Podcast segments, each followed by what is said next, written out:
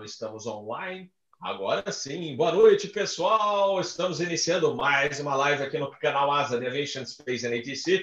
Hoje um Fly Safe, episódio segurança de voo. E aqui é Robert Swerdling, ou como preferem alguns, Robert Sopa de Letrinhas. Boa noite a todos. Estou lendo aqui alguns que já mandaram o nosso boa noite. É, são tantos, são tantas emoções que, olha, é, Giovanni Araújo, putz, Paulo, é, fica difícil enumerar tanta gente. Também um abraço para o Chenho, lá de Bom Princípio, o pessoal é, de Feliz também que está assistindo, do restaurante é, Sabores de Feliz, que eles a, nos acompanham. Opa, estou escutando alguém falando, eu acho que sou eu, estou com retorno, a minha voz está voltando. Mas vamos dar boa noite aos nossos convidados, que nós temos muito a falar. Um acidente que até já ouvi lá no, no chat, já li, né? Não conheci esse acidente. Aliás, ele ficou meio escondido aí, porque foi um acidente com cargueiro, como morreu só a tripulação técnica né, do avião, então não foi muito divulgado. Mas vamos lá, vamos dar boa noite então. Uh, vou começar. Alex, Gravou. Meu amigo de infância, na época do, do terraço panorâmico do, do aeroporto de Guarulhos. Nós começamos a frequentar o terraço. Ele era pequenininho, tanto que meu pai, já falecido, chamava ele de Alex Molex, misturando de molequezinho, moleque, Alex é Molex. E hoje esse Alex, hoje o Alex Molex, o Alex Persicílio, é, é comandante, está bem mais alto que eu. Eu tenho 1,80m, ele é bem, não é mais Alex Molex e voa, é comandante a 330 na China porém agora está no Brasil, porque ele voa lá e voa aqui, e folga, mas agora a folga um pouquinho esticada devido ao, ao, coronavírus, né, Alex? Exato, exatamente, exatamente. Estamos aí nesse, nesse evento aí, né? É, todos aguardando aí as cenas dos próximos capítulos para ver o que vai acontecer quando que a gente vai retornar a, a trabalhar lá na Ásia. Eu espero que não demore muito. É isso, é um prazer é estar aqui com vocês também, viu, Robert? Todo, todo mundo, Rafael. Ah, vocês aí são colegas já conhecidos e Rafael, então, foi meu mestre aí, no preparatório aí há muitos anos atrás, ele deve lembrar de mim, né, Rafa? Claro que lembro, Alex. Pô, lógico, fico felizão de ver você bem e, pô, uma alegria, cara, muito bom mesmo. Bom, vamos ver vocês todos também aí, eu acho que vai ser bacana aí esse bate-papo. Vamos lá. Vamos lá, vamos, então aí temos o comandante Ruas, que voa Boeing 737NG, e vai nos trazer é, sempre a apresentação brilhante dele na área de segurança de voo. E também tem uma novidade, né, Ruas? Você pode anunciar aqui no canal Asa que a novidade é boa, né? Boa noite, Robert. Prazer mais uma vez participar aqui do canal Asa. Obrigado pelo convite. Boa noite a todos que estão nos assistindo. Boa noite, Silzão. Prazer, Alex. Pois prazer. E a novidade é o seguinte: eu lancei há dois anos atrás um livro chamado Tripulante de Aeronaves e a Radiação Ionizante. É esse livro aqui. E hoje eu terminei a segunda edição, é, revisando, atualizando a parte de pesquisas, de bibliografia, as referências, né? E fiz também a versão EPUB, para abrir em celular, iPad, em todos os dispositivos, computadores, Mac, Windows. E essa versão vai ser aproximadamente a capa, tanto do EPUB como do, da versão impressa, segunda edição. Recomendo a todos, porque a parte de radiação ionizante, para nós profissionais da aviação, que voamos acima de 28 mil pés, é muito importante nós sabermos porque qual é o risco que isso nos traz, né? e não são poucos, principalmente um aumento na probabilidade de desenvolver câncer. Então, o nosso livro aborda todas essas dificuldades e tem tido uma receptividade bastante grande dos colegas, das entidades representativas dos aeronautas e também no meio acadêmico está tendo bastante repercussão. Muitas teses de TCC, de, de graduação, de doutorado e até de mestrado, já utilizando esse tema tripulante e radiação ionizante. Então, eu recomendo a todos a leitura desse livro. Já me ocupei demais do tempo. Robert, prossiga aí. Já roubei o seu espaço aí fazendo o meu comercial. Mas é, imagina, um, imagina. É, é, por uma boa causa. Esse livro é dedicado a todos os nossos colegas tripulantes. É, eu estou vendo aqui que a nossa internet hoje está uma caca. E estou transmitindo aqui da, como eu falo, estúdio Um Bravo, que diretamente da minha casa, no fundo aqui. É, se caiu pano verde, é a parede do quarto. Então, mas a internet está bem ruim. É, choveu bastante no Rio Grande do Sul, uma frente fria se deslocando aí, deve já está entrando em Santa Catarina, mas eu acredito que o, o sistema está péssimo. Eu já fiz um reset aqui, já falei para o pessoal é, que estava complicado aqui o Wi-Fi, mas vamos ver se a gente consegue segurar essa live, senão a gente vai ter que passar para outro dia, a gente vai tentar mantê-la. E vamos dar boa noite. Eu não sei nem se ele está online, porque aqui ele parece meio travado, o tiozão. Tiozão, você está online ou está travado? Querido, querido Bob, está funcionando aqui, meio que travando aqui, como você falou. Não sei se é o clima, não sei o que é. A internet está uma melba mesmo. Então, boa noite, boa noite, Ruas. Boa noite, Alex. Boa, boa noite, noite querido Bob. Vamos tentar ver o que sai daqui. É, não é. sei se a chuva que está vindo, o que ficou, mas tá, você está travando também aqui. Então, tam, tá uma é, beleza, meu filho, tá beleza. Tá beleza, tá beleza. Mas vamos lembrar desse acidente, eu não sei, é, qualquer coisa, tiozão, você também olha o chat aí para nós, com os nossos positivo, queridos positivo. assinantes. Vamos ver se o negócio é, funciona aqui também. Pois é, tá difícil, mas uh, se o nosso áudio ficar muito ruim, vocês nos mandem mensagens, tá? Mas vamos resumidamente, comentar o, que aconteceu com o Vasco 780 no cargueiro Serra November Delta. Tá aqui o aviãozinho. É, saiu de. Foi em 1992, em junho de 92, se não me falha a memória, 22 de junho de 92. É, essa época, em 92, eu estava ainda como entusiasta, pouco antes de entrar para a Rádio Jovem Pan como repórter do aeroporto, já formado jornalista, escrevendo para a Flap e aí a gente foi pego com essa notícia do Vasco 780. É, na época eu não conhecia a tripulação, mas hoje, analisando o acidente, a gente vê certas coisas que, uh, na realidade, um acidente até chega ficar parecido com outro, em matéria de, de falhas, de, uh, de erros recomendações que o próprio Cenipa mandou para a VASP na época, e a gente vai comentar sobre isso. É, o avião saiu de Rio Branco, no Acre, para Cruzeiro do Sul, também no mesmo estado. E durante a aproximação, ele ia fazer uma aproximação VOR, né, um auxílio à navegação terrestre. Ele ia bloquear esse auxílio, afastar e retornar né, para aproximar. É, pouco antes dele bloquear esse auxílio para afastar e depois retornar para o pouso, ele teve alerta de fumaça no, na, na, na área de, de, carga, de cargas tinha, além do comandante copiloto, tinha um mecânico que foi comprar um avião até Cruzeiro do Sul e retornaria para Rio Branco. É, e aí o comandante pediu para eles para ele dar uma olhada no compartimento se realmente existia fogo ou não. Uh, o que, que aconteceu? Eles acabaram se atrapalhando um pouco em virar madrugada. Por mais que você durma noite, o dia inteiro, você vai voar animado, não está na sua condição normal, né? Ah, porque no relatório do CNIP falou não, não havia fadiga, não, eles descansaram. Sim, descansaram, mas você está voando de madrugada. Então, o seu raciocínio não é o mesmo de quando você está voando durante o dia. Né? E eles fazendo o procedimento VOR, mais uma coisa para contribuir com esse acidente. DME, marca, sistema que oferece a marcação a distância né, para a tripulação, estava inop, estava inoperante. Então, eles tinham que fazer esse afastamento e o retorno fazendo no cronômetro.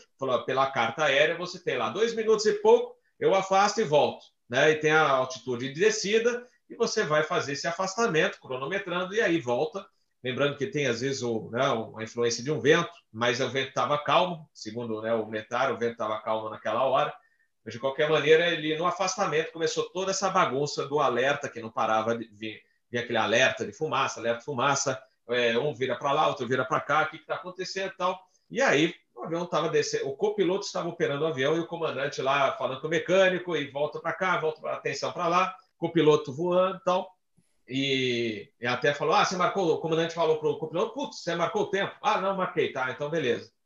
E aí e ele descendo, descendo, descendo, deu tempo, ele fez a curva para interceptar a final. E aí e foi, continuou descendo, continuou, ah, e aquele alerta lá, tal, cheque para pouso, flap, não sei o que, tal. Aquele breu, porque a gente também tem aquele, não tinha uma luz que desse uma indicação para ele que ele estava descendo muito rápido e muito antes da, da pista, né? Ah, então, é, a influência também de iluminação contribuiu para que ele não tivesse aquela percepção né, que ele realmente estava descendo muito antes do, do, do que estava previsto. Se ele afastou dois minutos e pouco, ele teria que, na, na, na, na trajetória da curva, terminar um pouquinho, né? Você pode, tenho mais dois minutos e pouco para voltar, né? Então, vou diminuir um pouquinho a razão. E aí, só que continuaram descendo, descendo, e um conversando com o outro, ah, tal, beleza, e aquele alerta tal. É, resumidamente, eles foram pegos de surpresa, eles não se tocaram, tem outros detalhes aí nesse, nesse relatório, eles não se tocaram, simplesmente continuaram a descida muito antes da, da, da pista, eles bateram na floresta 15 quilômetros da cabeceira, né? mais ou menos 8 milhas, é, e eles foram dois impactos, o primeiro impacto daquele, você escuta na caixa preta, né? Bum! Aquele o, um dos primeiros callouts normais entre os tripulantes, que a gente não vai repetir aqui, né? o cara, surpresa, o que, que é isso, né? E aí, em seguida, o avião bateu, virou e mergulhou à direita e bateu, entrou voando. Estava com 1.300 pés por minuto, entrou voando, literalmente, é, e explodiu. Né? É, a carga que tinha no compartimento, é para é, não tinha como aqueles tripulantes sobreviverem, o comandante, o piloto, o mecânico, e, e a carga ainda veio para cima deles, então realmente foi fatal. Né? Infelizmente, perdemos três colegas né, de voo, né? o mecânico, na verdade era o mecânico, mas os colegas aeronautas, né? o comandante e o copiloto. Uh, no lendo o relatório do CENIPA, você é, vê recomendações, treino de CRM, né, é, dar atenção para o CRM, manutenção, porque é, depois foram verificar que o Fly Data Recorder não estava funcionando, só o voice. É, alerta de fumaça inexistente, né, de, de, fogo que não tinha, que atrapalhou. Então, uma série de, de, de observações. E vale destacar, depois agora vou passar a palavra aos meus queridos amigos aqui, vale destacar que é, eu estive na VASP voando até 2005, quando ela encerrou é, em janeiro de 2005, em 2004, eu estava com uma equipe para é, antes de, de acontecer né, o encerramento de aquela época, 2004, o acidente foi em 92, hein? 2004 estava se reunindo uma, uma equipe lá da, da, que foi escolhida para introduzir o curso de CRM na VASP. Em dois, o acidente foi em 92. Então aí você já observa que tinham certas que eu não, eu não sei se a VASP chegou a implementar o CRM e, e foi suspeito. Na época que eu estive lá, entre 2002 e 2005, não houve curso CRM, e, e a, tanto que a gente estava para implementar o curso CRM na. Mas vou deixar então os colegas falarem, torcendo, rezando aqui para a nossa internet não falhar. Não sei se falhou o que eu expliquei aqui para vocês, mas resumidamente foi isso que aconteceu no acidente do VASP 780. Ruas, começo a consciência situacional estava meio distante ainda. Meu caro Robert, a gente analisa esse acidente e outros casos típicos aí de Cefit e a gente fica pensando, pô, mas podia ter sido evitado? Talvez. A aviação vai evoluindo e muito se aprende, inclusive, com os próprios acidentes. E Cefit aconteceram vários. Né? O, o próprio Varig em Abidjan, se não me falha a memória, em 87, também um caso típico, muito parecido com esse do VASP 780, e também aquele Eastern que caiu nos Everglades, na Flórida, em 1972, um Lockheed, um TriStar 1011, ou seja, a aviação está cheia de, de acidentes de Cefit. E como que se pode trabalhar para que não ocorram mais esses CFITs. CFITs, para quem não é da aviação, seria Controlled Flight into Terrain, ou seja, vai entrar voando perfeitamente nivelado ou perfeitamente controlado até colidir com o solo. Seria o CFIT. Então, esse caso foi um caso típico de CFIT e o Robert lembrou muito bem. Ah, o relatório não falou em fadiga, mas às três horas e dez da manhã, ninguém está no seu estado normal, por mais que tenha é, dormido, descansado, ele contribui, contribui muito com a atenção, com o nível de, de atenção. E sem falar também no CRM, que hoje não se admite mais uma aeronave comercial, e hoje até na aviação executiva já se implementa também o CRM, mas na época não se falava ainda em, CRM. Com certeza, um bom CRM teria provavelmente evitado esse, esse acidente. Outro fator também que é vital para evitarmos CFIT é a eletrônica embarcada que nós temos hoje, chamado Enhanced Ground Proximity Warning System, NGPWS. Ou seja, você tem na sua tela todo o relevo e todos os avisos de, de colisão, de uma provável colisão com o terreno, com bastante antecedência, possibilitando então que a tripulação faça uma manobra evasiva. Na época não tinha nada disso, não tínhamos EGPWS, não tínhamos um controle adequado da fadiga, CRM não estava ainda sendo implementado, ou seja, era uma situação bastante fragilizada que os nossos colegas enfrentaram e, infelizmente, foram vítimas dessas circunstâncias. Perfeito. Você lembrou bem do voo 401 da Eastern Airlines, que inclusive foi lançado um livro, é, está mencionado no nosso episódio Exatamente. do LB11. O Fantasma do Voo 401. É, fantástico, e, eu vi o filme, é, fantástico. É, e dizem que é verdade, eu não sei até, é até, que ponto é, é, falou muito nessa época, e o próprio diretor da Eastern chamou a atenção que ele viu, né? Porque assim, o, só mencionando, eu até ia comentar isso, obrigado, Ruas, por ter lembrado do Eastern. É, até já é, muita gente é, solicitou aqui no canal que a gente falasse desse acidente. Foi em 72 e foi muito semelhante. É, eles não, não tinham indicação de trem baixo, eles foram era comandante copiloto, no caso do L1011 da Eastern, né, e engenheiro de voo. E eles se distraíram para ver, verificar se esse trem estava baixado mesmo ou não, o trem dianteiro, se não falha a memória, porque eles Sim. tinham é, aquele, aquele acesso dianteiro.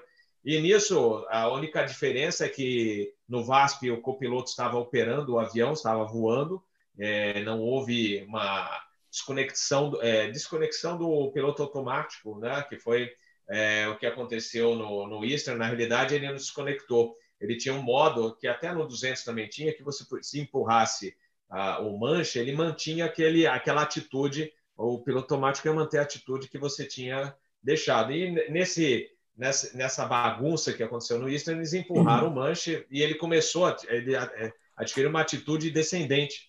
E o avião entrou voando nos Everglades. Quando eles perceberam, falaram, ué, o que está acontecendo aqui? Quando eles viram que o altímetro já... o avião estava se aproximando do solo, não deu nem tempo. E o avião é, entrou nos Everglades. E aí, por que, que o fantasma do voo 401?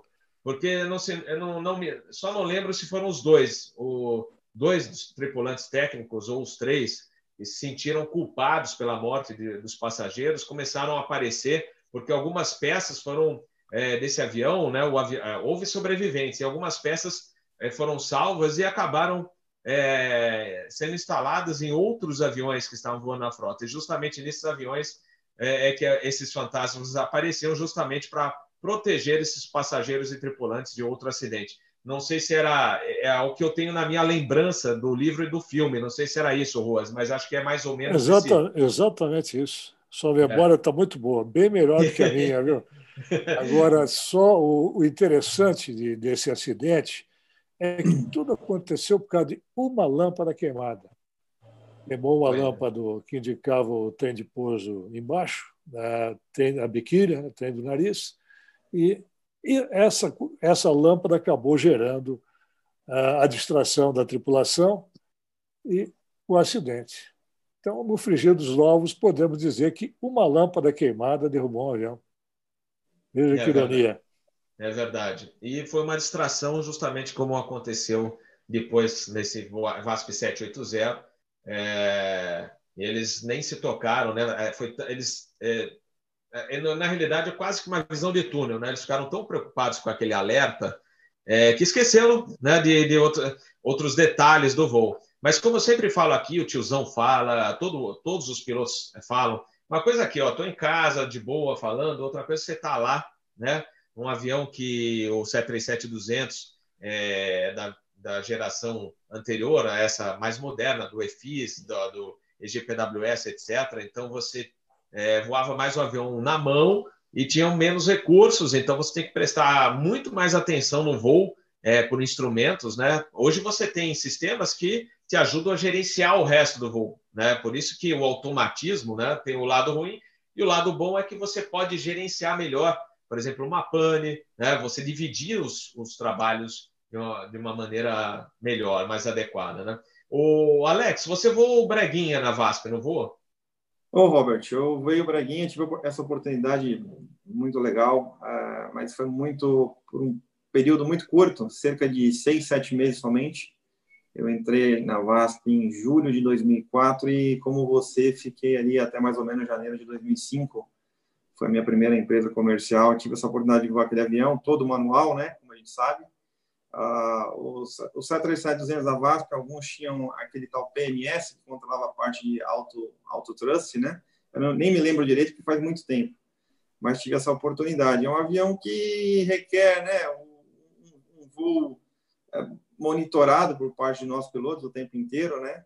E eu agregaria ao que o comandante Ruas é, muito bem aí pontuou, praticamente completamente, ele falou sobre tudo, a aviação, no dia a dia, né, até de lá de trás até hoje, a gente vai aprendendo no dia a dia e, e, e, e esse sistema complexo, a aviação, ele exige uma, uma educação continuada, constante, né? Em função de tudo que, que o comandante Ruas já, já pontuou aí, é, eletrônica embarcada, é, uma coisa interessante de comentar também, a, a, infraestrutura lá do aeroporto de Cruzeiro do Sul, na época bem precária, não sei como é que é hoje lá, mas na época bem precária, não tinha um vase, um papi, um glide slope, que talvez ajudaria a, a talvez salvasse a situação aí, né, se ele estivesse acoplado num glide slope, por exemplo, em vez de estar tá fazendo um, um voo todo raw aí, VOR, né, como você falou, ainda sem o DME, enfim. É, o que eu penso é exatamente isso. A aviação, ela com os erros, como o comandante falou aí, é, no dia a dia a gente aprende. Exige uma educação continuada por parte do, do CRM, né, que isso é muito importante. A aviônica embarcada tem que estar né, tá presente hoje em dia, porque são, são, são muitas variantes, né?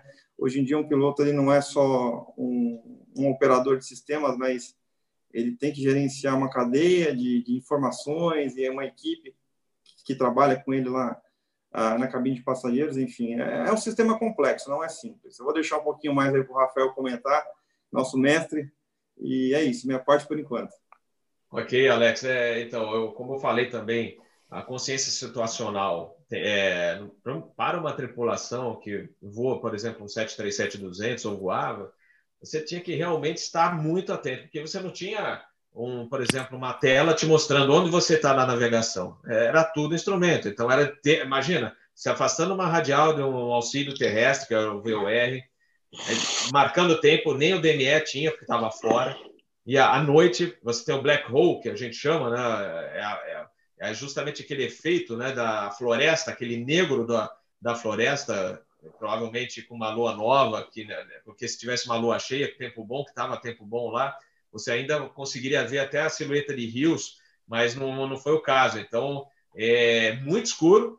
Então, você tem que tá, redobrar sua atenção com a, o afastamento, o tempo. Olha, não vamos descer muito. Onde é que é a nossa altitude, né, é, a altitude que a gente, até onde a gente pode descer? Onde é que vai ficar perigoso? Quanto tempo a gente tem que voltar? Então, a gente afastou bastante. Então, vamos segurar um pouquinho a descida. A gente vai vindo é, com calma. E como você falou, infraestrutura, né? Além do auxílio, poucos auxílios à navegação, ah, ah, os indicadores de rampa também, que poderiam ajudar um pouco nessa situação, como eu falo, sem de dúvida, black hole, né? o papio ou o vase que você coloca, né? então você já ajuda. E num black hole, é, é, mesmo com papio, você, à noite, nessa hora, madrugada, a vista não está 100%, você fica aquela, fala, nossa, mas ainda bem, a gente sempre fala, ainda bem que tem papio, porque a, a noção de profundidade é, da pista, com tudo escuro, é complicado para o olho humano. Então, é como você falou e o Ruas falou, é realmente uma situação complicada lá. E se você não tivesse,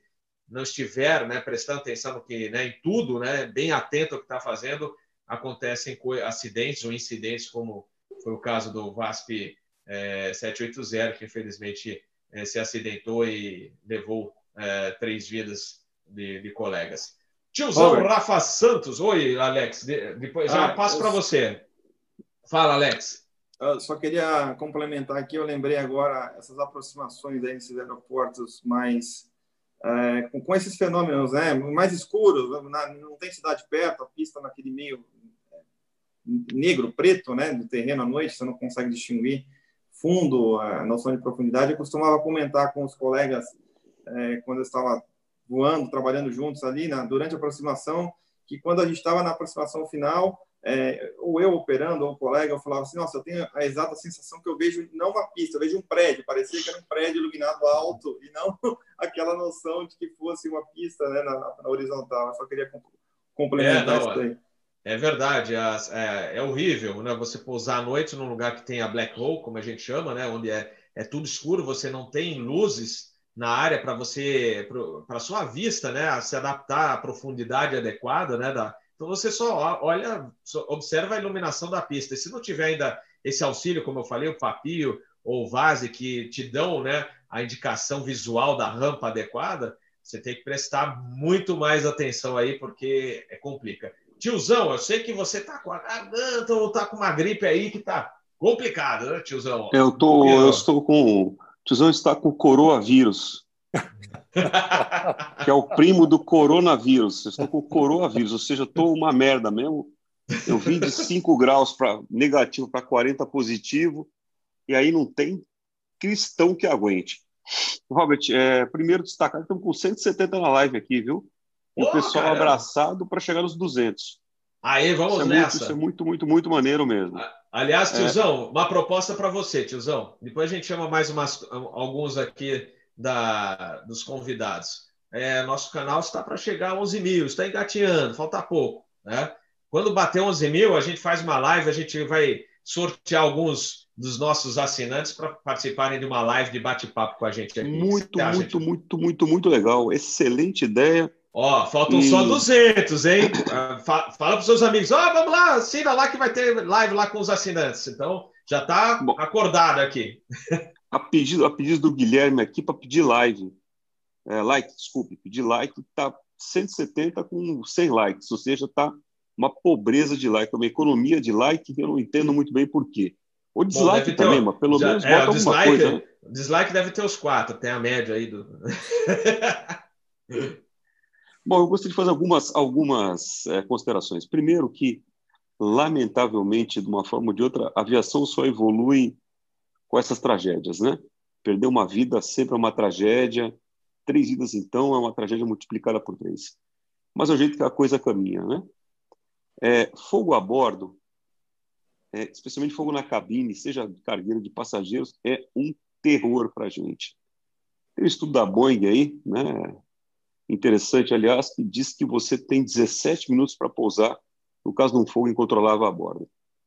Ou seja, uma janela de tempo muito pequena. Significa pousar? Significa pousar em qualquer lugar. Ou seja, deu 17 minutos, cai no mar, atira no mato, atira aqui na garagem de casa, porque vai queimar todo em voo. Lembra-se que eu falei? Fogo na cabine de passageiros. Os porões de carga, a coisa funciona de uma forma um pouquinho diferente, porque eles são eles são desenhados para conter o fogo, pelo menos no caso do avião que, que eu vou, por 90 minutos ou por 180 minutos, então a, a situação muda um pouquinho. Entendendo que os caras estavam tocando aquele negócio de noite, se aproximando desta forma. Hoje em dia, a gente é obrigado a ter um auxílio eletrônico de rampa. Né? A, o software nos permite criar uma rampa imaginária, ou seja, facilita muito. E principalmente nesse caso, eu acho que cabe destacar como, como lição para todos nós, vou falar agora no termo técnico, sabe que eu odeio falar termo técnico, né? Uma tal de transferência positiva de controles de voo. Ui, eu falei um negócio complicado, né? Significa que é o seguinte: um tem que olhar e tem que ter algum infeliz ali pilotando o avião, né? O avião não para de voar. Né? Ele não tem, não dá para a gente fazer como um carro, um caminhão, encosta e vamos discutir. A coisa é dinâmica, está se movimentando. E a ideia de você transferir os controles para alguém de forma positiva, ou seja, você vai pilotar a partir de agora e eu vou tomar conta do resto, mas se manter concentrado só em pilotar no que está acontecendo, é, no que para onde estamos indo, o que vamos fazer na sequência, já é uma chance de mitigar o risco de uma forma muito, muito, muito, muito interessante. Olha o que o Tizão falou: mitigar o risco. A aviação, gente, a gente sempre frisa, tem um risco latente. Já saiu do chão, já está arriscado. O que a gente faz? A gente torna esse risco gerenciável. Vou dar um exemplo mais, mais sucinto. É como casamento, né? Casou, amigo, lascou-se. Tem risco no negócio. O que você faz? Você dá um presentinho, dá um bombom, dá uma flor, né? trata bem, assiste novela junto vai mitigando o risco de acontecer uma cagada. É mais ou menos o que a gente faz em aviação. Então fica essa lição para quem está nos assistindo, né? Avião está voando. Continue tomando conta da coisa principal, do voo. O resto se torna um pouco secundário. Robert colocou muito bem, ruas, o Alex. É muito confortável estar sentado aqui, vinte e tantos anos depois, ou trinta anos depois, julgando ou analisando os atos de alguém num cenário dinâmico, né? É, o Robert falou outro dia, a gente tem esse termo? Né? no barata voo, ou seja, no meio da merda mesmo ali, né? tocando alarme, com o mecânico provavelmente falando, gritando, o pessoal ali naquela confusão, desce, não desce, vai, não vai. É confortabilíssimo fazer essa análise aqui. As lições tiram, as modificações acontecem, sem dúvida hoje é muito mais seguro, a chance de um acidente desse estaria muito reduzida pela, pela eletrônica embarcada. Mas é aquilo, né? Shit happens, my friend. É verdade. Né? E... Aliás, 180. Hum. Opa, estamos chegando lá. Quem sabe? Quem sabe é hoje. Falta 20, Bom, falta 20. Vou passar então para os assinantes aí. Quem sabe a gente já vai respondendo também algumas questões, alguma observação. Boa noite a todos, Sim, como eu já falei. É, já dei boa noite para várias pessoas aqui, mas é aquilo que eu sempre falo, é difícil. Eu, tanta gente que na hora, pô, você esqueceu, é que é muita gente. Então, sintam-se todos abraçados. Então, primeira, a primeira pessoa aqui, Giovanni Cardoso, perguntando se recebemos o vídeo do 777. Recebemos, eu... publicamos o vídeo. Eu, Bob, teve a gente o carinho de encaminhar esse vídeo. Ficamos dois emocionados com o seu vídeo do 77 da Air New Zealand. Giovanni, tamo junto, hein, meu querido? É nós, hein? Valeu. Ele, já está, isso. ele já está, acho que preparando alguns vídeos extras aí, porque eu falei, vamos fazer o episódio do Triple Set aqui no canal Asa. Então, tiozão, inclusive, você já está convidado a deixar o seu depoimento Opa, para um episódio horse, sobre o Triple Set.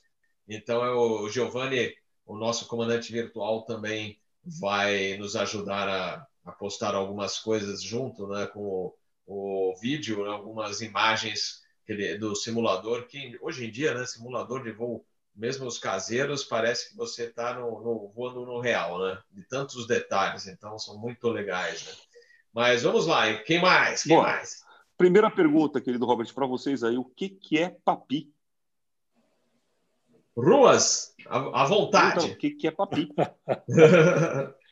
Olha, papi é o seguinte: são luzes que nós temos aí na lateral da pista que nos dão uma rampa, um ângulo adequado de planeio para que a aeronave não chegue nem muito alta nem muito baixa. Chegue numa rampa aproximada de 3 graus, que seria uma rampa segura, desviando assim dos obstáculos e evitando também que a aeronave chegue muito alta né, e acabe é, tendo que arremeter ou, se insistir no pouso, varando a pista. Então, o PAPI são luzes que nos indicam a trajetória adequada na final, para chegarmos na pista. É, e tem o. Você tem caixas, né? É, é engraçado que você, é, dependendo da altitude né, que você esteja, ou da altura em relação ao solo, elas variam, é, ficam ou todas brancas ou vermelha. Ver, é, um jogo de, por exemplo, três é, caixas, são quatro caixas, três caixas né, vermelhas e uma branca, significa que você está ficando um pouco baixo. Ficou vermelho, tudo vermelho, está muito baixo, então sobe. Tem que ficar vermelho, vermelho, branco, branco. Ficar tudo branco, você está muito alto. Então, é, tiozão, me ajuda aí. Precision Approach Path Indicator, é isso? Exatamente. Significa que a é. gente consegue olhar para fora e entender uhum. se está na rampa adequada ou não. É um negócio, né? Foi desenvolvido, não sei porquê, mas é muito inteligente. Perguntas é, eu... mais. Olha, olha a pergunta do Mikael aqui, que interessante a pergunta. Se hum. jato tem motor crítico? Não, não, não é, na realidade, é, não voei os quadrimotores. Você chegou a voar o MD-11, tinha alguma diferença? É tudo igual? Não, é, motor crítico não tem, porque não tem, na realidade né? É, não tem, porque já não tem, porque o... ele não gera torque, ele não gera torque Exa... através é, da exatamente. da hélice. Então não tem motor crítico até onde onde eu não saiba. É, a gente tem um momento, na realidade, né? É aquela, aquela guinada que a gente sente, que é justamente a potência do outro motor. Um você corta, o outro você tá com mais potência. Aí você, quando você perde o motor, você tem que dar uma, um pedalzinho para compensar esse momento que ele vai ficar com é, essa diferença de potência. Aí você vai fazer, logicamente, os ajustes. É, como eu já falei aqui, já tive o monomotor num A321 e tinha uma certa hora que não parecia, às vezes você esquecia que estava voando com o motor só, porque ele ficava perfeito, potência de sobra, tanto que eu precisei reduzir bem o motor é, que remanescente. É, então, é, você é, o jato é homologado, só vai sair de fábrica se você puder voar com ele tranquilamente monomotor.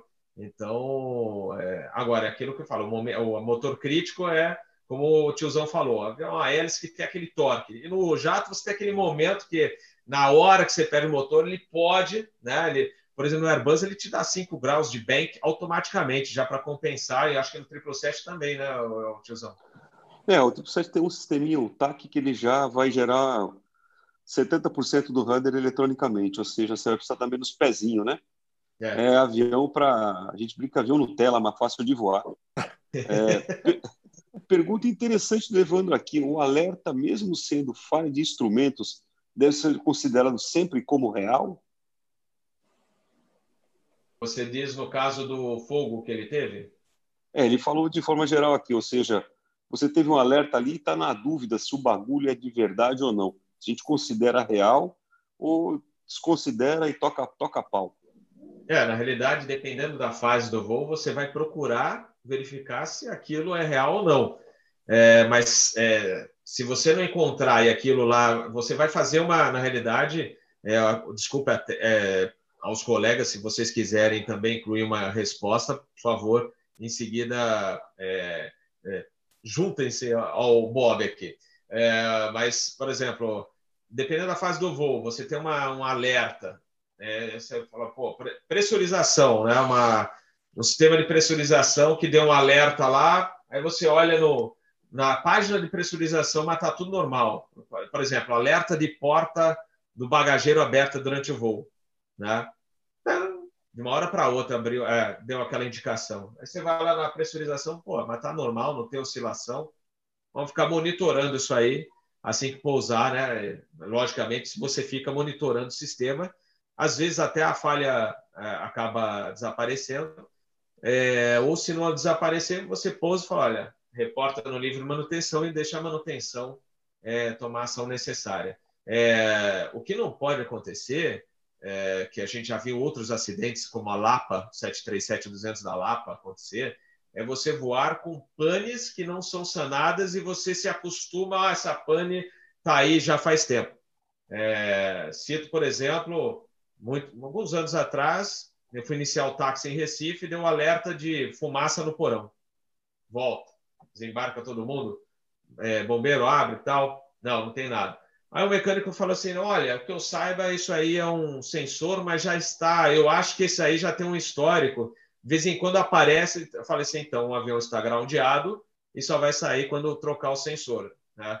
Porque, é, alguns falam, e isso é importante também alertar todos os colegas, é, pilotos, desde o piloto privado, quem está começando o curso, que está na sala de aula, né, fazendo curso teórico de piloto privado, ele vai começar a voar, tem essa responsabilidade. Você notou algo de estranho no avião? Reporte a manutenção.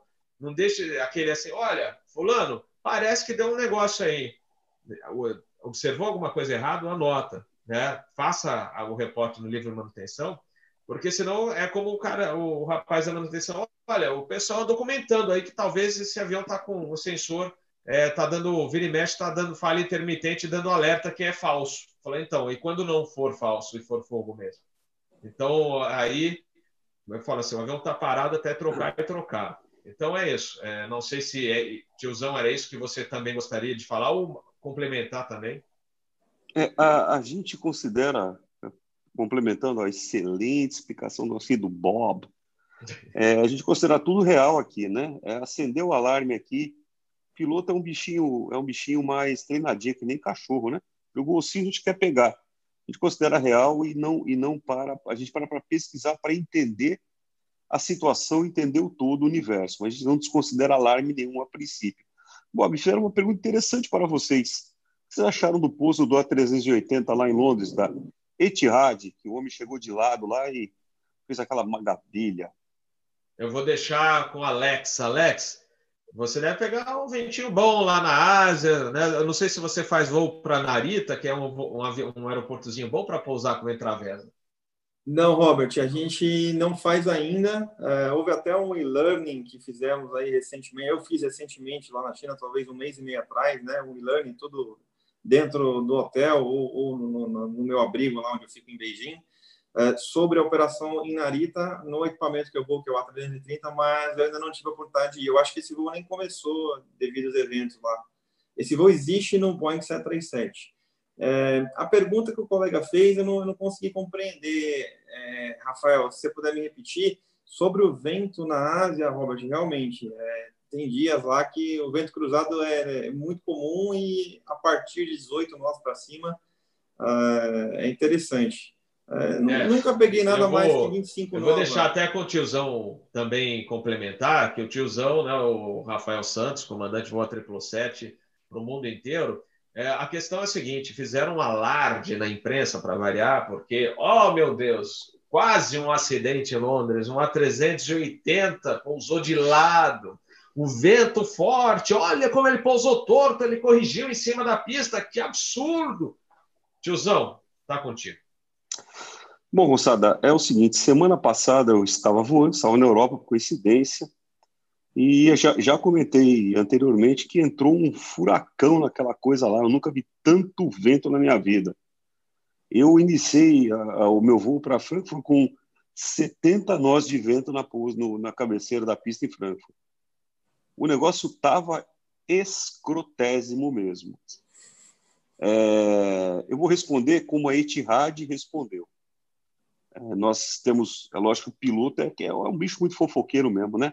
Então, já foi publicado já análise feita pela empresa do pouso, não recomendando aquele tipo de atuação dos pilotos em si. Esteticamente é muito maneiro, a gente vê o cara posa de lado, meio ninja e tal mas foi assumido um risco enorme naquilo e tenho certeza absoluta que eles foram conversados para o famoso café com rosquinha, onde o chefe faz o café e você entra com a rosquinha.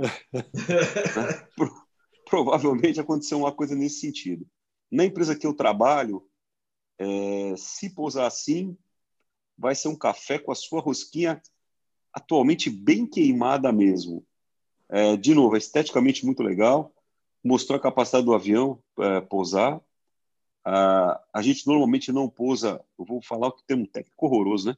Para ver o pousa de lado, a gente chama crab, né? A gente sempre pousa com um pouquinho de crab, mas ele pousou com crab acentuadíssimo, né? Tem sido uma carga absurda que foi imposta no avião. É aquilo, é bonito de ver, mas não é legal de fazer, não, na minha opinião. É, ah, o... Milton, manda. Ah, o... vou passar para o Ruas também. É, só lembrando, é, onde vocês vão achar uns pousos parecidos. É, não sei se você já viu o, o tiozão, aqueles do. Madeira. Funchal. É, não, e também o 777 e a Boeing fazendo os testes lá de vento cruzado. Sim, sim. É, é, eles é, é igualzinho. Ele toca com 60 nós, ele toca com 60 nós, Robert. Ele toca em crab mesmo, que é um vento muito além do, da, do limite do avião. É, mas, é como, como, diria o famoso, é, um, é, é para Fórmula 1. A gente que né, é mais tranquilo, um vento desse arremete para o lugar onde tem menos vento, que a chance de você não tomar um susto aí, ou gerar um alarme, ou parar na, na mesa do chefe para explicar um vídeo desse aí, não vai ser muito bom para sua carreira. Atualmente, então, com o coronavírus aí, vai acabar ficando desempregado muito fácil. Ah, o Ruas, fala. Ah, sem dúvida, vento de travésia é um problema, principalmente aqui no Brasil, que se opera muitas vezes em pistas curtas e o pior, estreitas. A gente opera aqui jato em pista com 35 metros de, de largura. É, você põe aí uma pista molhada, emborrachada e mais um vento través, quer dizer, a bruxa fica ali. É hoje meu dia. Né? Então tem que ter muito cuidado realmente.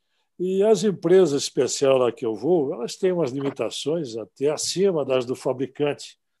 A fabricante, para o 37, especifica em 35 nós, pista seca, mas a nossa empresa opera com limitantes menores. Então, vai depender muito também do bom senso do aviador. Né? Você não pode é, considerar uma pista que nem a de Guarulhos igual a de Caxias do Sul ou outros locais aí que são bem críticas. Né? Aqui no Brasil tem uma pista que é o terror da moçada, aí, que é Cascavel. Através é constante. O nome desse? Quando sai da, Quando sai da escala da moçada, a moçada com, já com a TR ainda, então, Léo, a TR fica lá. Oh! o pessoal já fica pensando: será que vai dar grama hoje ou não? É, e, e, já aconteceu, gente, né? Já, já aconteceu, uma, uma ou né? outra vez. Aí. É. Então, vento através é uma preocupação, principalmente aqui no Brasil, e as nossas pistas não ajudam muito, principalmente nos aeroportos menores. Né? É. O importante é salientar, né, Ruas, que a gente é treinado para pousar né, com esse vento de travessa, se estiver no, além do limite que, como preconiza o MGO da sua empresa ou da nossa, é, arremete, vai embora, fala assim, ó, não dá. É, e, e, não sei no caso do 80 da. É, eu não cheguei a ver isso, talvez o tiozão saiba se eles estavam acima do limite do vento. É, com do, certeza, do... Robert. Pelo vídeo, com certeza. Deve estar. É. Deve estar tá e foi em Londres. Londres entrou, entrou um vento semana passada, meu amigo, que estava. Semana passada foi a, o global warming que não existe, entrou existindo, viu? Tava osso mesmo. Lembrando que passou. Robert, 201 na sua live. Uhul! Conseguimos, Passou hein, parabéns a todos Passou. aí, valeu pelo. Ô, moçada, parabéns pelo apoio. Mesmo, viu? Aí, isso, muito legal, pessoal. Agradeço mesmo. E, é, e aquilo que eu falei, hein? Chegando a 11 mil inscritos, a gente vai fazer uma live com vocês aí. A gente vai fazer um sorteio aí, vai colocar um monte de gente junto aqui para bater papo. Muito legal. A é, tarefa para vocês aí que estão acompanhando. Deu a meta, vamos dobrar a meta. Agora são 400 a meta, hein? Alex, para você a pergunta aí: como é que está a situação da aviação na China após o coronavírus? Ô, Rafael, a, a informação que eu tenho por parte da companhia que eu trabalho é que aproximadamente 80% dos voos em toda a China ah, estão parados. Né? Isso entre voos internacionais e voos domésticos. Ou seja, afetou drasticamente a operação. Né? Eu, eu entendo que isso é um, pelo que eu entendi, não tenho certeza do que eu vou falar, mas eu entendi que isso foi uma determinação do governo chinês para evitar o spread, né, a, a doença espalhar. Então está impactando demais as operações, né? É, como a gente falou no começo é, da conversa, é, praticamente que eu saiba todos os expatriados, todos os expatriados estão fora de serviço nesse momento. E é, eu, eu entendo que são duas estratégias, né? Esse, esse pensamento é meu, não, não, sou dono da verdade, mas é o meu pensamento. Em primeiro lugar, imagina você ter ah, uma empresa onde é, você 80% das suas operações param. Você tem uma equipe para fazer funcionar isso em 100%. Ou seja, aparece uma sobra né, de cara enorme de funcionários, enfim, gerando um custo alto se a empresa mantém esses funcionários na, na folha de pagamento, vamos dizer assim. Por isso que eles colocaram a gente unpaid leave logo de cara, a mão de obra do expatriado, como você melhor do que eu sabe, né? Você já está nessa vida há muitos anos, eu estou um pouco mais de um ano e três meses somente, e, e, e isso salva para a companhia dinheiro. E a segunda estratégia é mantém os pilotos que estão qualificados com as, os exames médicos válidos, simuladores válidos, fora da área de perigo, vamos dizer assim, do vírus, que é, vamos supor que isso se resolva daqui dois meses, três meses e tenha impactado lá no pessoal que estaria voando lá, ficarem doentes, eles têm gente para retornar e voar para eles. É, é, na minha visão, são essas duas estratégias. Muito triste o que está acontecendo, né? Está impactando a economia não só do país, lá da China, mas global. E torcemos aí para que tudo se resolva o mais breve possível, né? Para a gente voltar a trabalhar e, e, a aviação no mundo voltar ao normal, né? Tem muita, muita gente sofrendo isso daí, empresas, cargas paradas, enfim, está impactando severamente. Hoje eu vi notícia na televisão aí sobre peças para equipamentos eletrônicos que já estão em falta aqui no nosso país, inclusive, gerando alta de preço em alguns equipamentos. Mas é isso. O... Beleza, mais perguntas então, hein? Tem mais o... perguntinhas aqui. O Rafa, é, o Guilherme Moreira mandou inclusive uma notícia. É, é incrível, né? Mas estão lavando dinheiro na China. Ao pé da letra, eles estão pegando as. Tão... É verdade. Ah, que bicho. um cachorro com máscara hoje. É, não, eles estão pegando as notas né, antigas né, que foram manuseadas, estão mandando para para reciclagem e entregando notas é, novas que eles estão produzindo para substituir as, as infectadas, entre aspas. Né? Caramba, não tinha ouvido falar isso, não. Interessante. Bom, pergunta do Carlos Mendes para mim. Perguntou se Durante a chegada em São Francisco, no voo que eu fiz, teve algum problema de aproximação. Carlos, teve sim, eu não estava operando, era um outro colega que era, estava no presidente de PIC. A gente aproximou para uma cabeceira, a 28 da esquerda em São Francisco. Ela é só, usa termo técnico novo, categoria 1 ILS, ou seja, a altitude tem que enxergar a pista um pouco mais alta. Entrou um nevoeiro, ele teve que arremeter e se aproximar para 28 à direita, que é categoria 3, ou seja, você pousa sozinho. Se houve algum risco nisso, zero. É, a gente faz isso de forma não corriqueira, mas é treinado para fazer isso, zero estresse. Vamos lá, mais perguntas, mais perguntas, mais perguntas. Ah, afinal, tá zero dislikes, tá, meu amigo? Ah, falar, viu? Ah, não, não, não, se esquente, daqui a pouco eles aparecem, eles devem estar jantando essa. Ah, e já está com 203, 204. Oh, a Comandante Ruas é a cara do Felipão aqui, ó.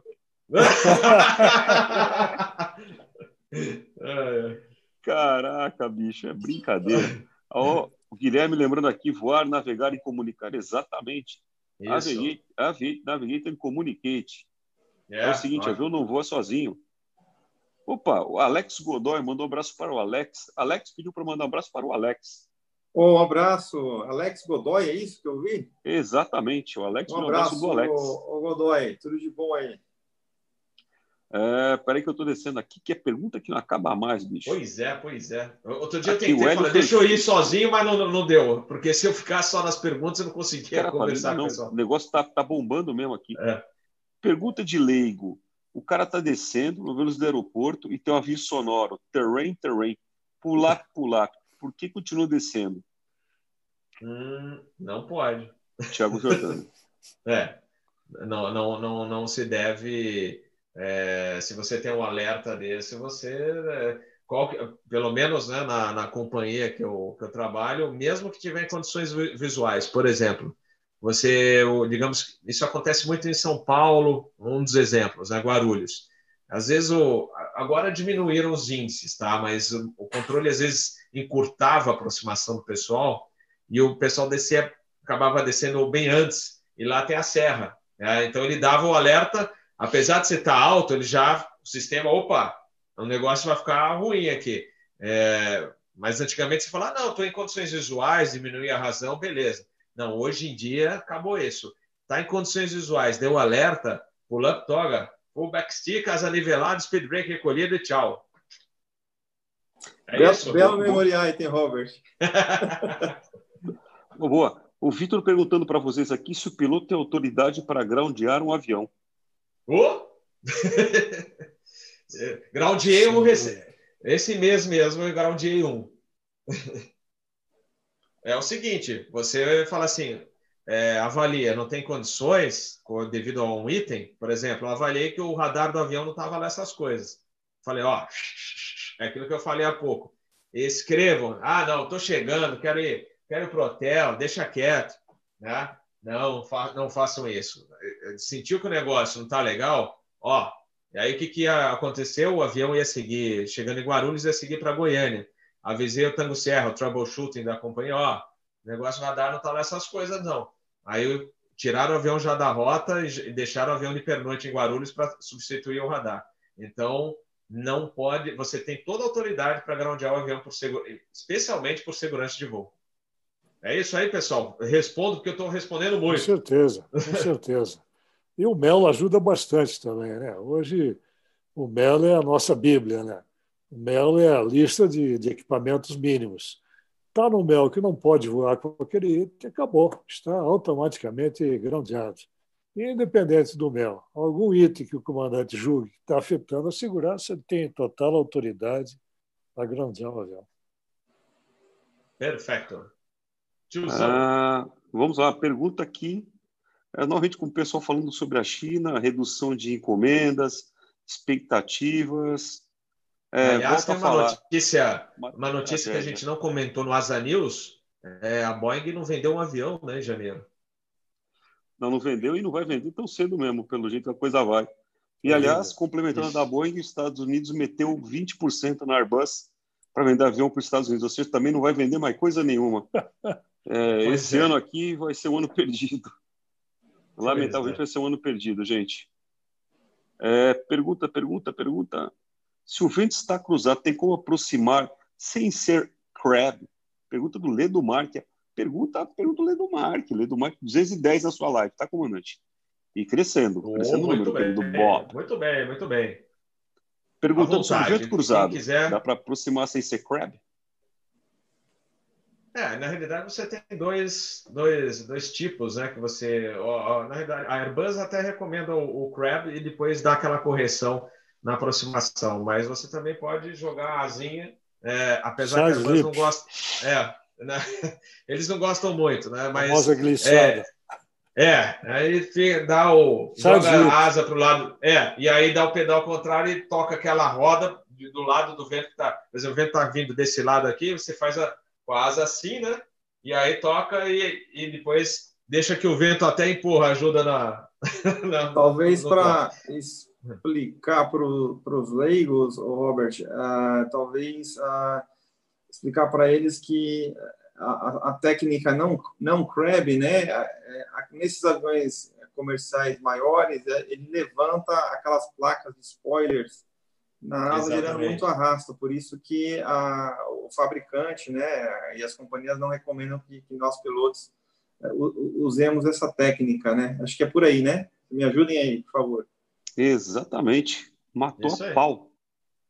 Boa. É, mais perguntinhas aqui. Calma, calma, calma, calma, calma, calma, peraí. Se tiver um piloto entre os passageiros, o Android, Android é o nome do cara, rapaz, Android, se tiver dois passageiros e dois pilotos passarem mal, o passageiro pode comandar o avião? Como é que é? Um piloto entre os passageiros? Tá, é, tem dois cabas lá, os dois pilotos morrem, aí vem um passageiro heróico, senta na cabine e pilota e pousa. Aliás, 220 na sua live, tá? Muito obrigado, pessoal. Hoje é bom dia, gente. Sexta-feira. Bom, ainda sexta-feira é o seguinte: depende da minha escala. Eu tô, estarei de sobreaviso das 10 às 8 da noite. É, então, a live deve acontecer às nove. Então, se eu for acionado no período da tarde para um voo que vai acabar à noite, então talvez eu passe essa live para o sábado e a gente combina, tá? Mas ter, teremos a live do Asa News na, na sexta-feira. É, ah, deixo com vocês.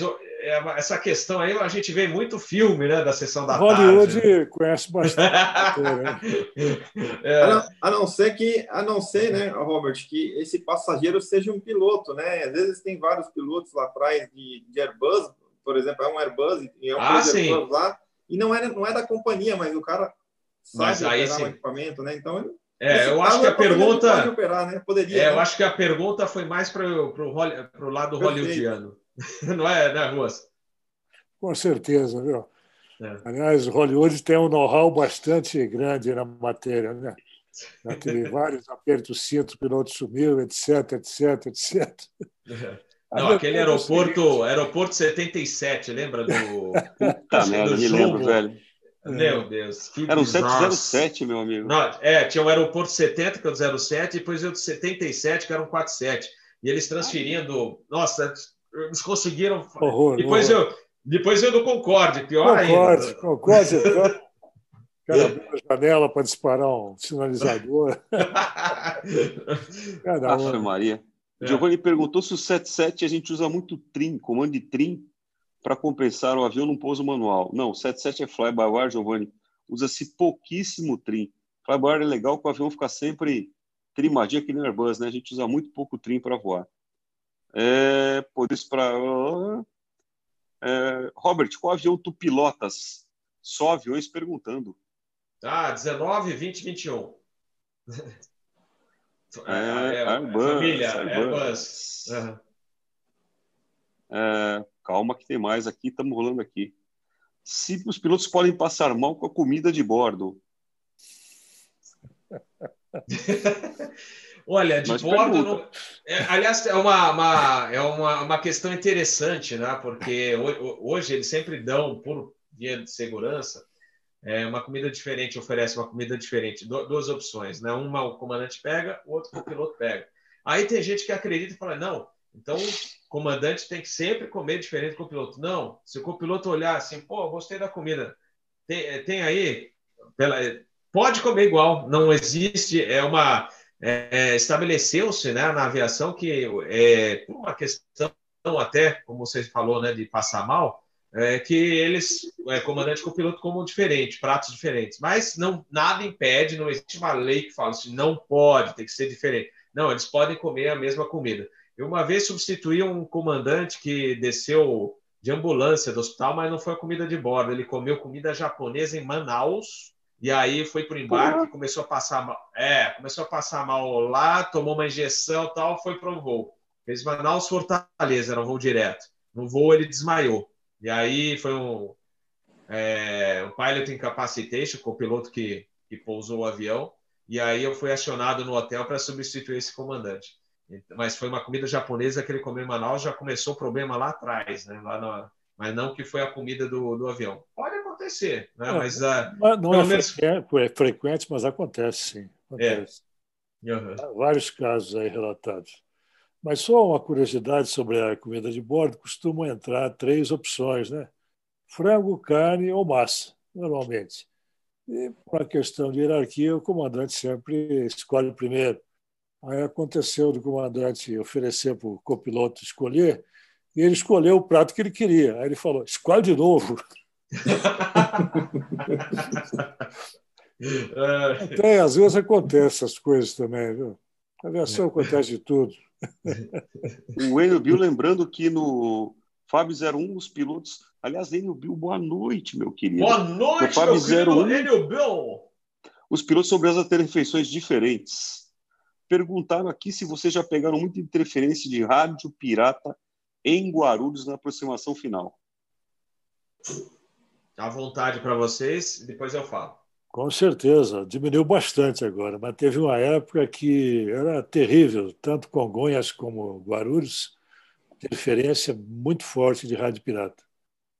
Atualmente diminuiu bastante. Eu acho que houve uma repressão bastante grande, grande inclusive uma conscientização. Eram muitas rádios. Eu não vou dizer a origem, porque pode gerar polêmica, mas essas pessoas foram conscientizadas né?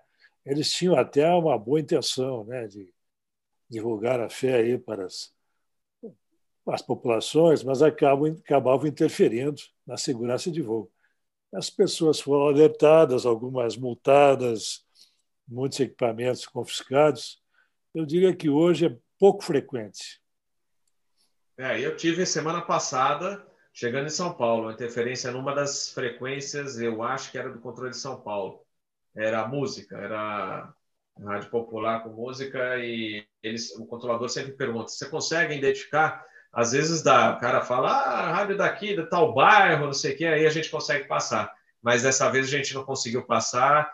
É, aliás, foi na segunda-feira, o dia da chuva forte em São Paulo, que inundou tudo. Foi nesse dia a gente tinha decolado de Campinas para pousar em Guarulhos, a gente já tinha alternado e estava voltando. E foi justamente né, é, nesse trajeto que a gente começou a ouvir na frequência do radar de São Paulo, do app, a interferência de uma rádio pirata. E tinham outros aviões também é, recebendo a mesma interferência. Tiozão, acho que aí é difícil, né? Lá, ou lá, zero ou, chance, amigo. Na Ásia.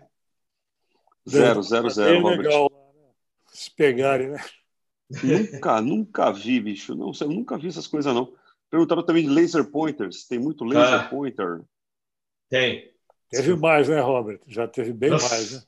Já teve mais, mas é. a gente até brinca no cockpit que às vezes às três da manhã eu devia estar lá. Então, aí a gente fala, é corno, né? Vezes... Totalmente. Em vez de, Totalmente em vez de estar tá fazendo outra coisa, né? Em vez de estar tá fazendo outra coisa, está lá brincando de laser, né? Deixa eu fazer uma pergunta aqui muito interessante com relação ao acidente em questão da live. Qual é a maior lição a ser aprendida a, através da análise desse acidente em questão? Nossa, várias, né? várias lições. É, como a gente falou, é, na realidade, a, foram recomendações para a VASP na época de fazer o CRM, que não existia, e como eu falei, até a VASP acabou, não tinha o curso. Pelo menos na época que eu estive lá, a gente até ia implementar e a, e a VASP acabou.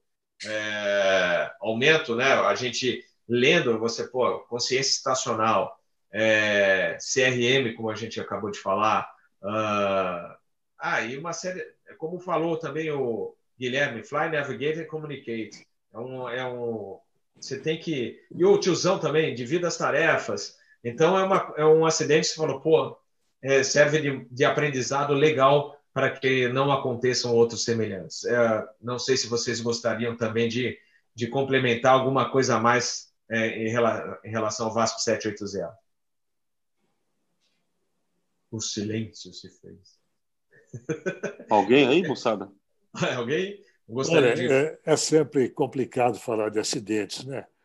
Porque acidente aeronáutico é algo doloroso, repercute muito, mas a gente tem que tirar as lições sempre dos acidentes. E todo acidente deixa várias lições. Esse aí, com certeza, também deixou várias lições, várias recomendações, até no âmbito aí da, da investigação do CENIPA. Mas eu acho que o principal de tudo é um sempre tem que estar voando o avião, sempre. A divisão é, de tarefas. Né? A Heavy ATC, o Heavy Control.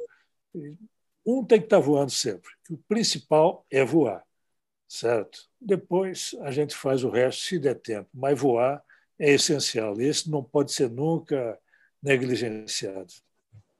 Uma coisa que eu lembro do simulador da Rio Sul, comandante Arcaldi, instrutor, falando assim: Lembrem-se vocês dois. Eu estava de copiloto, tinha uma comandante comigo.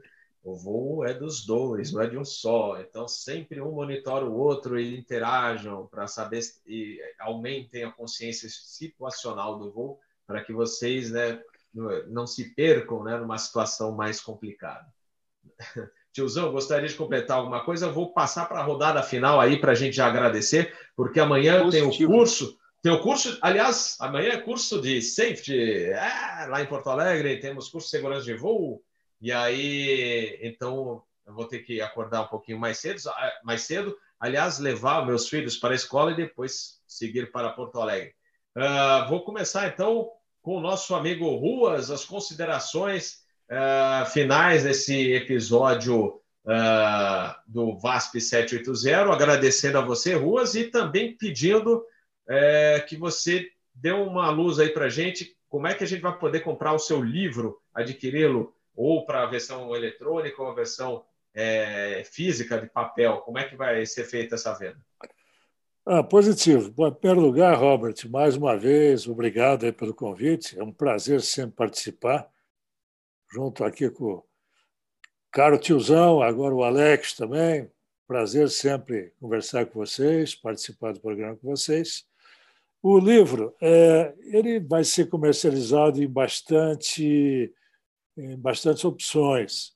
Eu estou comercializando pelo Clube dos Autores, provavelmente vamos ter na Amazon.com, na própria Apple Store, Mercado Livre. Se todas as opções que o Clube dos Autores disponibilizar, nós vamos, nós vamos utilizar. Então, vai ser bastante fácil é, ter acesso tanto na versão eletrônica como na versão impressa. E Muito o acidente em si, mais um Cefit. E a gente fica pensando, pô, podia ter sido evitado? Talvez.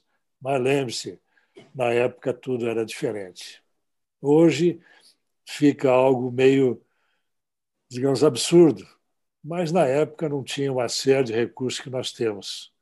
E lembrando, muito bem lembrado, como foi falado aqui, as condições de aproximação em, em Cruzeiro do Sul eram muito ruins. Procedimentos de não precisão, black hole, sem rampa de planeio.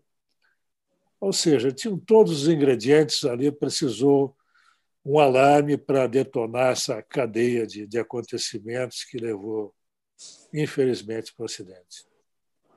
Perfeito, perfeito, Ruas. E o nosso obrigado a mais uma participação brilhante aí, com o seu conhecimento na área de segurança e, e o próprio conhecimento do voo, né, com larga experiência que você tem.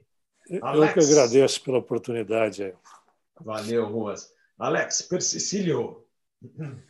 É, eu tenho um pouquinho para falar. O comandante Ruas, ele pontuou praticamente tudo, tudo na minha opinião.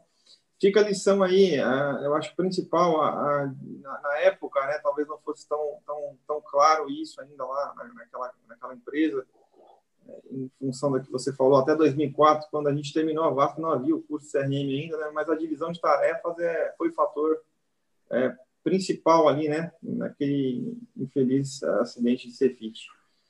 Eu agradeço também, Robert, a presença, poder participar pela primeira vez, eu estou participando de uma live com vocês, Comandante Rafael, muito obrigado também. Comandante Ruas, foi muito legal estar aqui com vocês. E obrigado ao pessoal que está na live aí. Show de bola. Valeu.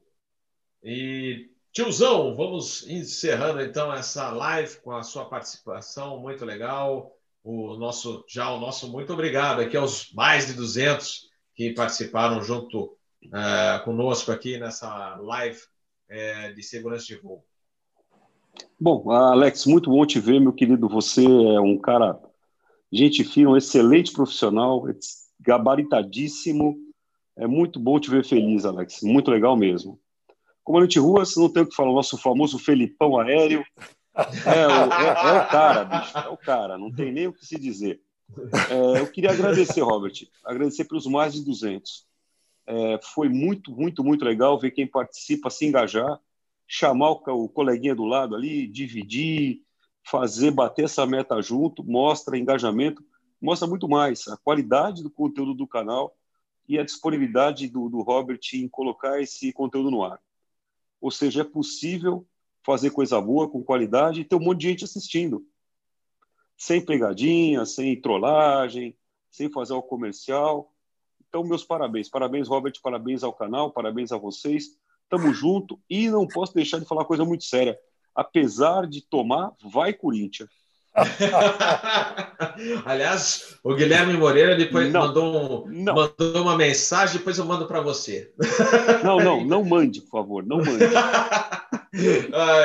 Pessoal, ótima noite a todos. Obrigado pela participação maciça de vocês. É, foi show de bola, mais de 200. Agradeço mesmo. Temos essa meta, então, de chegar no, nos 11 mil, falta pouco. E, e, faltam só 200, pessoal. Então aí a gente faz aquela live, eu, tiozão, mais o pessoal aqui, junto com Vamos vocês. Ver. A gente vai selecionar né, a, a turma aí para participar conosco, num grande bate-papo. Assim a gente, porque é difícil a gente se movimentar pelo Brasil para encontrar cada um.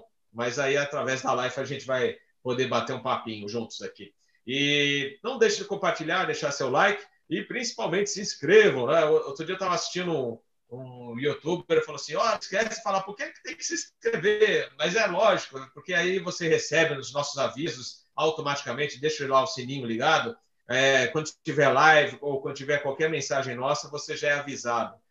postei a, o episódio, vai para você, você já está lá com, com aviso antes de, de todos. Né? Então, tem esse acesso mais fácil, fica mais rápido para você ter o, esse contato aqui com o nosso canal Asa. Boa noite a todos, obrigadão e a gente provavelmente sexta-feira, depende da escala da sexta, como eu falei. Se a escala não alterar, nove da noite no Asa News. E semana que vem, se Deus quiser, episódios sobre a Trans Brasil. Um abraço a todos. Tchau para vocês. Obrigado. Tchau, gente. Boa noite. Tchau, tchau. Boa Valeu. noite. Até mais.